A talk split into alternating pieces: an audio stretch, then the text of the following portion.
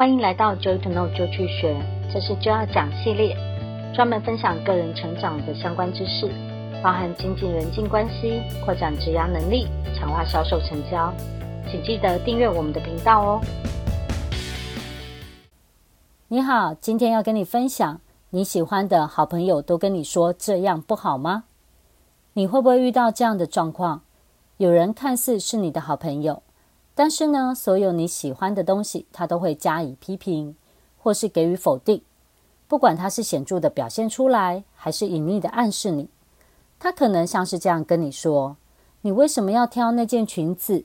这样让你的短处都显露出来耶。”或是他说：“你买的那台车性能不好，评价也不好，我觉得你这样可能挑错了。”等等。但是有些人看似不是你的好朋友，或是不熟识。可是他对于你喜欢欣赏的东西，他会给予赞同，或是认可，或是会轻微的赞赏。像是他可能这样跟你说：“你新买的衣服还不错，很有型。”或是他说：“你把专案管理得很不错，每次都有如期完成。”等等。这两种人，你是否发现，在跟这样两个不一样的人相处在一起的时候，感受特别不一样，心情也特别不一样？跟前者。你可能会常常觉得不舒服、不开心，感觉做很多事情都带着疑惑，而且对于自己本来喜爱的东西，开始感觉到不太确定。如果它对你的影响力够大的话，可能渐渐的你就不去做你原本喜欢的事物了，对吗？然而，跟后者那个会赞同你喜欢东西的人，你会发现自己轻松愉快许多，而且你比较能够去做你想要做的事情。然后对自己的决定也会比较自信，确定力会比较高，对吗？所以怎么挑好朋友呢？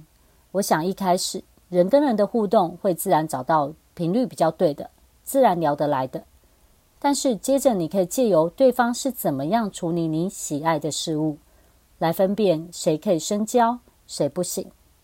你可以接着去观察他是怎么样对待你所喜爱的事物，他是给予认同，给予支持，给予建议，还是你喜欢的事物，他就不断的去反对、去排斥，或者去否定、贬低他呢？试试看用这样的方式去观察你身边的人，你将发现你不需要学会算命，就可以帮自己挑出贵人来当好朋友了，让那些小人离你远去。